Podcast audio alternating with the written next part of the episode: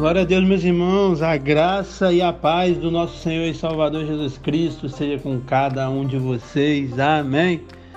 Vamos para mais uma exposição, vamos começar mais uma epístola e hoje nós vamos começar a expor a carta de Paulo aos Tessalonicenses. Primeira carta de Paulo aos Tessalonicenses.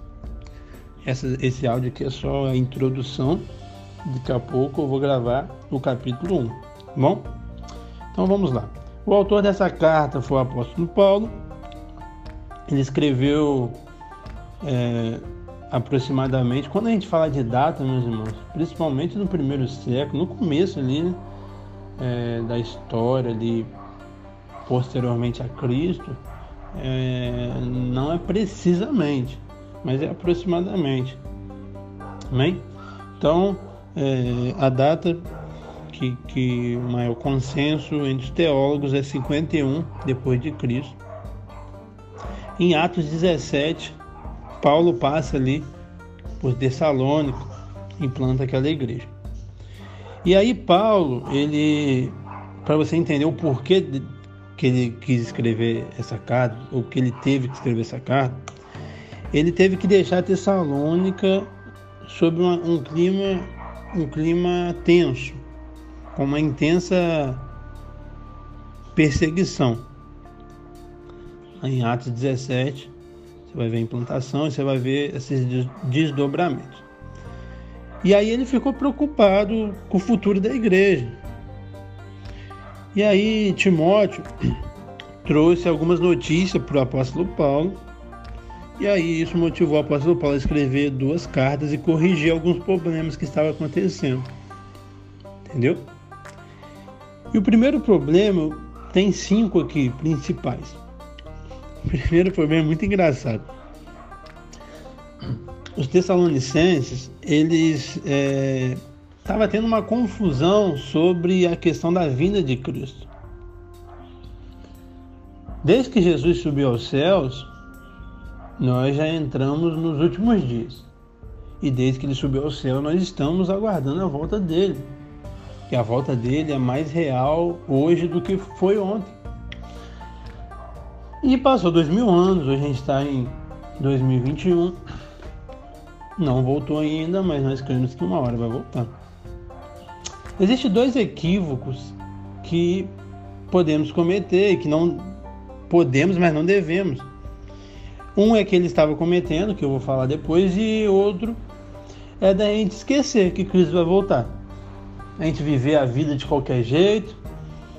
Ah, esquecer, porque passou tanto tempo, ah, Cristo não vai voltar mais. Isso é um erro, ele vai voltar. E o outro erro é viver como os Tessalonicenses estavam vivendo. Porque Cristo iria voltar e eles tinham a certeza que ia ser naquele tempo. Eles deixaram de trabalhar, meu irmão. Eles deixaram de trabalhar simplesmente, ficaram deitados, esperando Cristo voltar. Meu irmão, ele vindo, ele nos exortando, nos ensinando que vai vir a qualquer momento como ladrão, não significa que a gente tem que esquecer que ele vai vir, mas não significa que a gente tem que parar de viver. Não, nós temos que continuar vivendo. Se você tem que fazer uma faculdade, faça. Se você tem que pregar o evangelho, pregue. Se você tem que estudar, estude. Se você tem que trabalhar. Viva a sua vida estando preparado para quando ele chegar. Não parar de viver e que Cristo vai voltar. Isso pode ser um. Eu não, não vejo isso na igreja de hoje, mas pode ser um risco. Pelo mundo caótico que estamos enfrentando. E aí as pessoas acham, ah, Cristo vai vir mesmo. Agora, depois de agora, vem mesmo. Talvez sim, talvez não, não sei, a gente não sabe, a gente não tem certeza de quando vai vir, a gente tem certeza que ele vai vir. E talvez tem pessoas que deixaram, ah, não vou mais estudar, eu não vou mais trabalhar, eu vou ficar dormindo e Cristo vai me pegar. Não, meu irmão, tá errado. o segundo ponto é, que Paulo tá, e vai tratar nessa carta é a insubmissão a igreja ela estava tendo dificuldade de respeitar os seus líderes. E esse assunto é muito pertinente para a gente falar porque é uma linha tênua.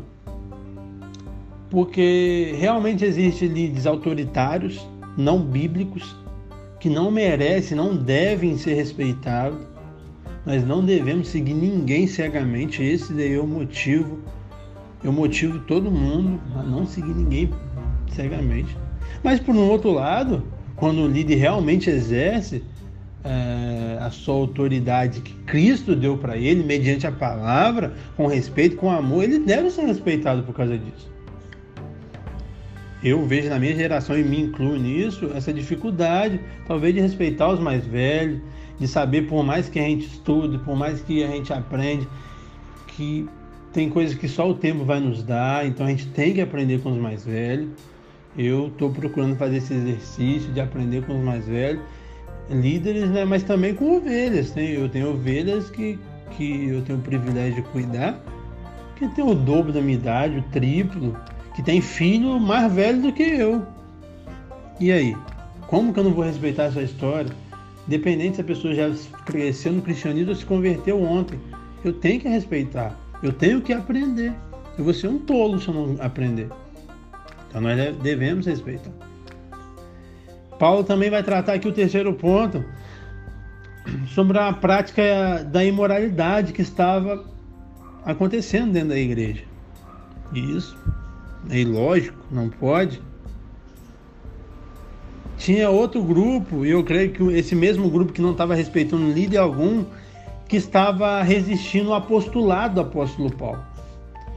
Paulo enfrentou esse problema em Corinto e agora está enfrentando também Tessalônica. As pessoas não estavam reconhecendo ele como um apóstolo. E isso foi tratado nessa carta. E o quinto e último aqui, para a gente finalizar essa introdução para partir para o capítulo 1, é, tinha alguns sinais de divisões na igreja, que aí Paulo ele vai tratar. A maioria das cartas, meus irmãos, que Paulo vai tratar, que vai escrever, é respondendo perguntas ou em cima de indagações de, de alguém, de algum membro, de algum líder, ele vai escrever já respondendo essas perguntas. É isso é, explicitamente aqui em 1 Tessalonicenses. Timóteo que, é, levantou essas cinco principais problemas e Paulo vai escrever em cima disso. Amém? Então, vamos para cima, vai ser uma bênção, pode ter certeza. Mais uma vez, né? Que a palavra é linda. Tamo junto até o capítulo 1. Já vou gravar agora e já vou enviar para vocês.